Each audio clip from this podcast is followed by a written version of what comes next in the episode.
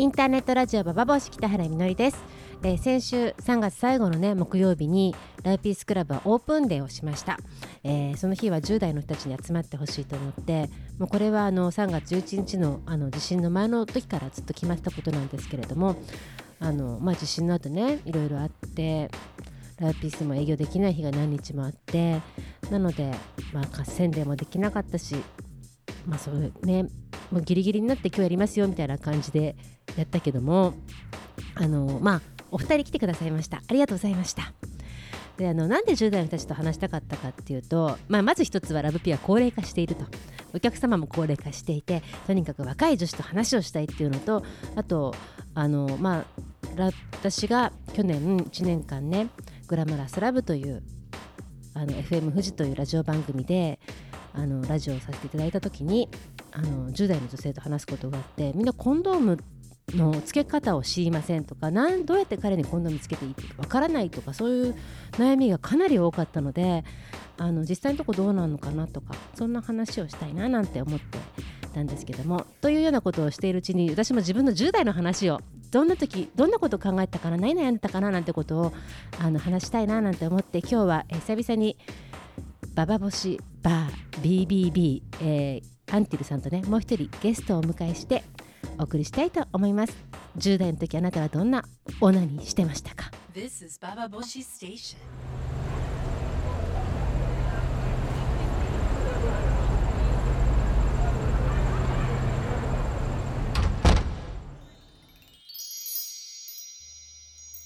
えーこんばんは、アンティルさんいらっしゃいませ。こんばんは。はい、えっ、と、高橋文子さん、はじめまして、BBB にようこそ。はじめまして、こんばんは。高橋美子です。はい、えー今日はですね、この3人で BBB ね、あの、お届けしていきたいと思いますけれども、なぜお二人に集まっていただきましたかというと、えー10代の時のセックスやオナニー、10代の時性のことね、何考えて何悩んでたって話をしたいんですけれども、アンティルさんは1970年生まれ、高橋さんは1960年生まれ、うーん、ずいぶんもう生まれたのは50年前ですね。で50年前の10代は何を考えていたのか今のね10代の子たちと、まあ、このバーボッシもいろんな世代の人が聞いてくださってるので、まあ、みんな自分の10代の時の話今10代真っ盛りの人のことも人も聞いてるかもしれませんけれども、まあ、10代の時のなんだろうまだ真剣にいろんなことが始まってないし始まったばかりだって自分が意識している中でどんな風に性に向かい合ってたの？みたいな話をね聞きたいんだけども、はい。えーアンティルさんからどうぞ、10代どんなセックスどんなオナニーしてた？てか、10代じゃないんだよね。ごめん、10代の話なんだけど。い9歳なんだけど。や、別に始まり、まあいいや、じゃあ9歳の話お願いします。いや9歳はさ、私だってそんなこと言ったら女に6歳とか3歳とか4歳よ。でも今10代で、いい、体が変わってって所長を迎えました。所長も9歳なんですか？は小学校3年生だから。あどんな成熟よ。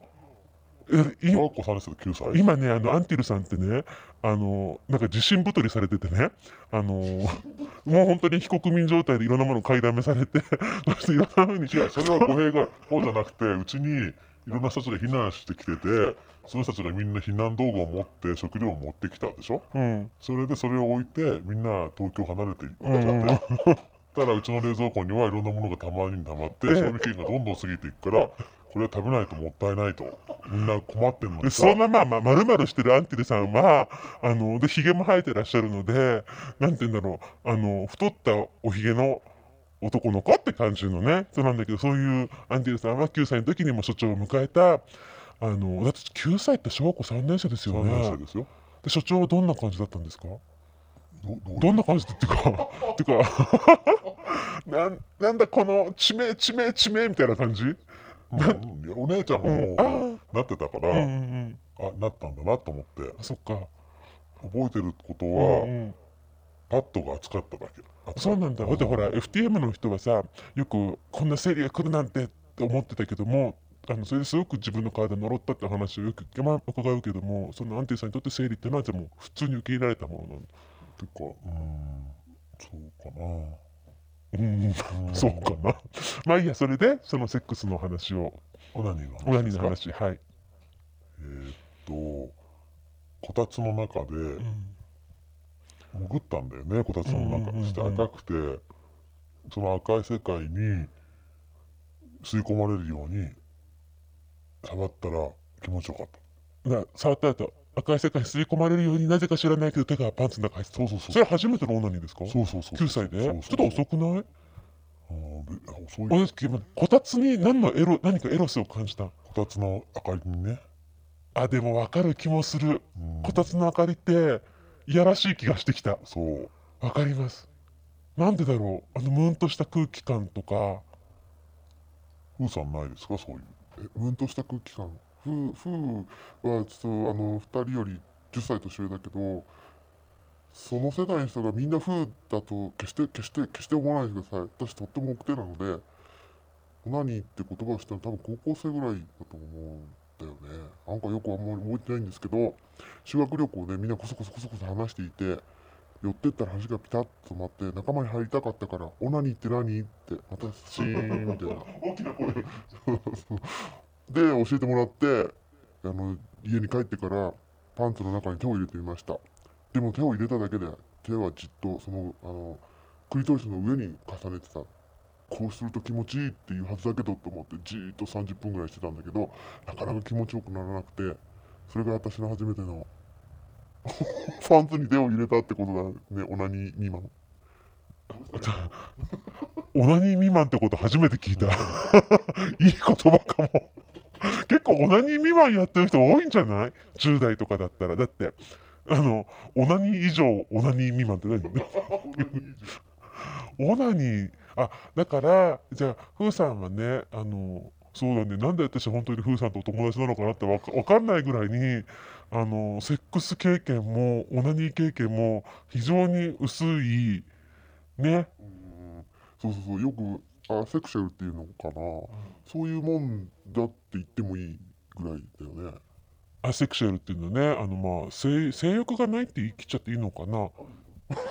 よくある。あの、うん、それはいろんな端々にあるなって自分で思だけどなんていうんだろう。はっきりと明確にこれが好きだとかなんかめ結びつかない感じ？う、うん、そのよやっぱまあ欲求が弱いんだろうけどものすごくそれに没頭するとかそういうことはない、うん、だからすごくセックスとかオナニーにアンティルさんみたいにハマったことはない。アンティルさんでその時から毎日こたつでしょ？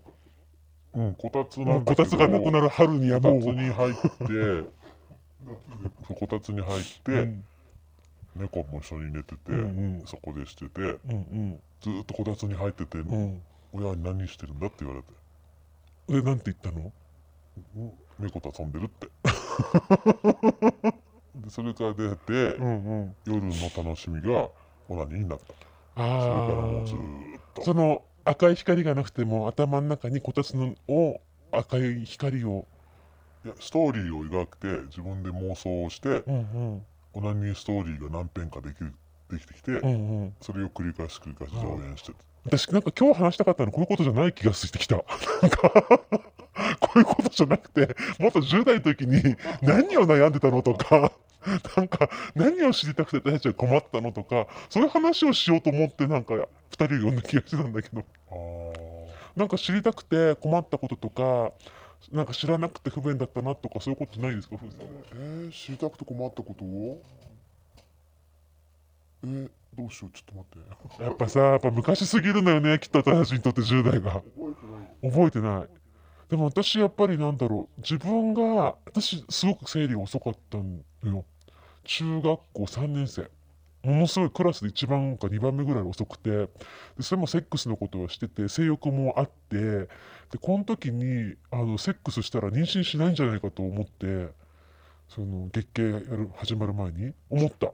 えセックスあの月経中は妊娠しないんでしょ？何言ってんの？あんた。ちょっとごめん。これちょっとさそういうじゃない。そういう話じゃなくて月経中に妊娠しないとかそういうことはあの分からないだってその精子がどのぐらい元気かによるわけじゃんだって排卵期に妊娠をするってことだけども精子っていうのはあの1週間とかさ長い元気な精子にしたら10日ぐらい生きるかもしれないわけじゃない？そしたら排卵期のあの周期によって妊娠中あごめん月経中であってももしかしたら次の排卵日まで精子が生きてたら妊娠する可能性はあるわけだからゼロとは言えないわけよ。ね？はい。はい。なんで私はこのとこで40年 FTM にさ、妊娠の方法を教えなきゃいけないのよって感じがしてくるわよ。で、まあだから、あの、私が言いたかったのは、10代の時に、そのセックスにすごい関心があった。関心があって、セックスしたいなと思ったけど、妊娠が怖くてできなくて、妊娠が怖くてできなかったけど、もしするんだったら今じゃないかって中二の時とか思った。妊娠がない、生理がなかったから。でも、あの今から考えれば次の週に生になるかもしれないわけだからその時だったらねそんなことは絶対ありえないし今もしさ月経まだ所長の来てない子供が聞いてるとしたらそれは真似しないでくださいねって危険なので、まだ絶対言わない。良い子の皆さん。そうしないでねって感じなんだけどもそういうふうにセックスしたいとかそういう具体的ななんかそういう欲望とかってなんていうさなかったの？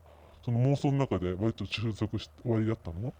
楽しみは年取ってから取っとこうと思ってたから。やだ。でも、随分もう毎日毎日同じしてたから、うんうんうん。性欲はそれで、え指でどういうふうにオナニーしてたの？クリトリスを触るだけで。触るだけで？えうん。で行ったの？うんうんどういうふうに行くの？なんでこんな話になっちゃったの？普通に行く。って何？え指を？今も変わらずなぐらい。あそうなんだ、ん。私指でちゃんとこ中学生の時うまくオナニーで行けたことない包茎なんじゃないですか？包茎なんじゃないですか？じゃなくてさ皮がじゃあ私がやってたのはシャワーのオナニーだから刺激強すぎた刺激が強すぎて指だと指でじゃあオナニーをしてそれで声とか出すの？そんな二段ベッドの2階だもん。あそっか。うん。それでどんな妄想をして？それもいろんなパターンがあるよ。だからその、体育館でさ、うんうんうん。あの、コラムにも書いたんですけど、うんうん。あの、体育館を半分にコートを分けるのに使う網網の、あの、カーテンみたいなのってあったでしょ？はいはいはいはい。あれに好きな先輩を巻きつけて、ボールを投げつける。わかる気がする。あれでしょ？そうあのバレーのネットみたいなのをネットでぐるぐる巻きにしてそうそうわかる。なんだろう？わかります？はい。情景は思い浮かべば。そういうのとか、うんそういうのとかですかね。あーでふーさんはその初めてのあのオナニー未満の時はなんか情景を思い浮かべたりしたんですか？ああ、全然、あのね、でもね、オナニー未満をちょっと教えてもらってやる前に、オナニーはしてたよ。あのー、腹筋運、あの背筋運動しながらとか、気持ちいいと思ってたよ。背筋運動してそうするとお腹なんか膣の奥が閉まる感じっていうか入り口が閉まる感じでじゃあこうこうやって背筋運動するとクリトリスがその床にこすりつくでしょ？でグイグイ結構体柔らかくて背筋があったからグイグイこう状態が持ち上がるじゃん。それは楽しみとしてやってた。ああなるほどね。でも体ってそうやって発見するんだよね。でも男の子のようにさエロ本があるわけでもないしさなんかその裸の女の子がさテレビに出てくるとかそういう感じじゃない私はそれ見てましたよ。あ？いい？あのー、私は見てました。空想空想の あのネタになったのは全部テレビです。ああアンデルさんはでしょ？そっかそっか。もともと女の人の体が好きだった？あのオナニーするときは。うん、二人の情景がないとやっぱりダメなんだ男と女ってこと？それは。だから 11pm とあかー。あと「オールナイトフジ」の AV コーナーとか、うんうんうん。あと「The フリークエンダーの」あの再現フィルムとか。うんわかるわかる。そういうのもあるけどほらあの私が思ったのは例えば中学生になると AV とかみんな見出すじゃない？周りの男の子とかが。あ私は共学だったからね。それでエロ本とかも持ってきたりするわけですよ学校に。そうするとそういうようなそのオナニーへの道っていうのがさ例えば風さんが年は関係なくその例えば1960年生まれの人だってオナニーする人はしてたと思うしその情報の多さ少なさで言ったらそんなに私の頃と変わったような感じもしないし女性に対して特に。だけどもあの私は1970年生まれで多分 AV を中学生から見始めた最初の世代だと思うんだよね。でだから高校中学生の男の子とかが AV 見てオナニーってするんだよみたいなことはさ情報として入ってくんだけどじゃあなんで女の子用のオナニーってこんな少ないのかなとは不自由をしてる気持ちはあったからなんか友達とオナニーの話とかやっぱりできなかったしセックスの話はしたい恋愛の話はしてるけどオナニーの話はしなかったかなって思うんだけどアンティルさん私こうこたつでやっちゃったわみたいな話とかしてきた学校でしてないけどでも自分の制約は解消するから別に何の不満もな。かったかあな、ーオナニーの話できないとかそういう気持ちは別に。だって今日家帰って、うん最後の授業の時間に今日何を想像して何しようかとか考えて、なんかさ今日私は本当に今の10代の人にためになる話ができたらなとか その話をちょっと思ったりしてたんだけどなんか人生をすごく間違えた気がするなーとか思って、えー皆さんはね10代の時どんなことを考えていたのかな、えーその後ですね私は本当に妊娠が怖くてですねあのーまあいいやこれ別にアンティさんたちがいなくたって話せることだからもう帰ってくれるかな今日は。あ あのお会計はじゃあ今日5800円ずついただきます。はい。ありがとうございました、アンティルさん。なんか宣伝あるアンティルさん？えー、っと、相変わらず、本当、本わらの元気で。そうだねあ。と最、最近、再読で、本当にあった笑える話、スペシャルによく出てます。よく出てるんだ。はい。ということで、ラウピのコラムも滞りがちですけれども、えーちゃんと読んで書いてくださいねあげてくだ。さいよ、階段だからわか。りました。えっ、と、あまりにも、わかりました。くだらないことを書かれて、ちょっと連載するのにね、ちょっとなんか支障が最近出てるんですけども、でも、アンティルさんのコラムもこれから楽しみにしててください。じゃあ今日、あの、フーさんもまたじゃあ、えー、で、それで、オナニー以上になったらいつなんですか？結局。いつだろうえオナニーオナニーになったのがあそれからほどなくしてオナニーになってでも結構あのースポーティーな感じだったねグイグイグイグイこすりつけていく感じ妄想が伴ってきてでも妄想は妄想としてももっとも子供の時からしてたあのこれで気持ちいい妄想っていうのはそれが合体するのにちょっと時間かかったかもあの高橋さんのことを知っていくにはもうちょっと時間かかると思うんですけれども、えっ、と、これからじゃあいろいろな話をね、あの、いろんなバーボシもゲストを呼んでお話ししていきたいと思いますので、今日お二人とも BBB にようこそありがとうございました。Baba Boji with Onanisto Station. えー先日ライピースクラブにねあのお客さんから電話があって75歳なんだけど初めて使います。どれがいいでしょうっていうことを聞いてくださった方いらっしゃいました、えーもうすぐ死んじゃうかもしれないからあの家族にはわからないものがいいんだわなんてことを言っておすすめしたのが今ね背景で流れてるこのバイブなんですけどもミューズといって。あのまるで何ていうのかなこれ。あのーちゃい丸い棒で何に使うか一瞬わかんないですね確かに。で完全な防水で充電器をつけて使うものでバイブの音聞こえますか？聞こえますか？聞こえますか？こんなバイブの音がねするバイブをおすすめしました。でいくつになってもあのそう性は終わるものじゃなくて別につきまとうものでもなくてなんか発見し続けるもんなのかななんてことを思いました。75歳で初めてだけど私こういうの使ってみたいっていうような感じで。あれすごく私は嬉しかったし自分も長生きしたいななんてことをちょっと思ったりとかして。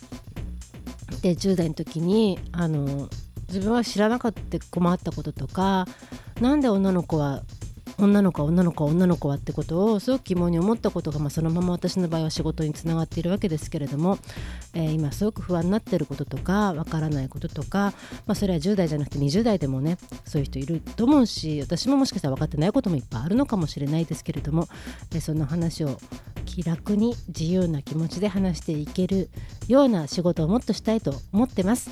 えーライピースクラブにぜひぜひ皆さんね遊びに来てください。えーバイブもたくさんあるからぜひ使ってね。ということでインターネットラジオバーボシ今日は高橋恵美子さんとアンティルさんを迎えしましたありがとうございましたまた来週も聞いてください北原みのりでした This is Baba Boshi Station. Baba Boshi by Love by Love Peace Club.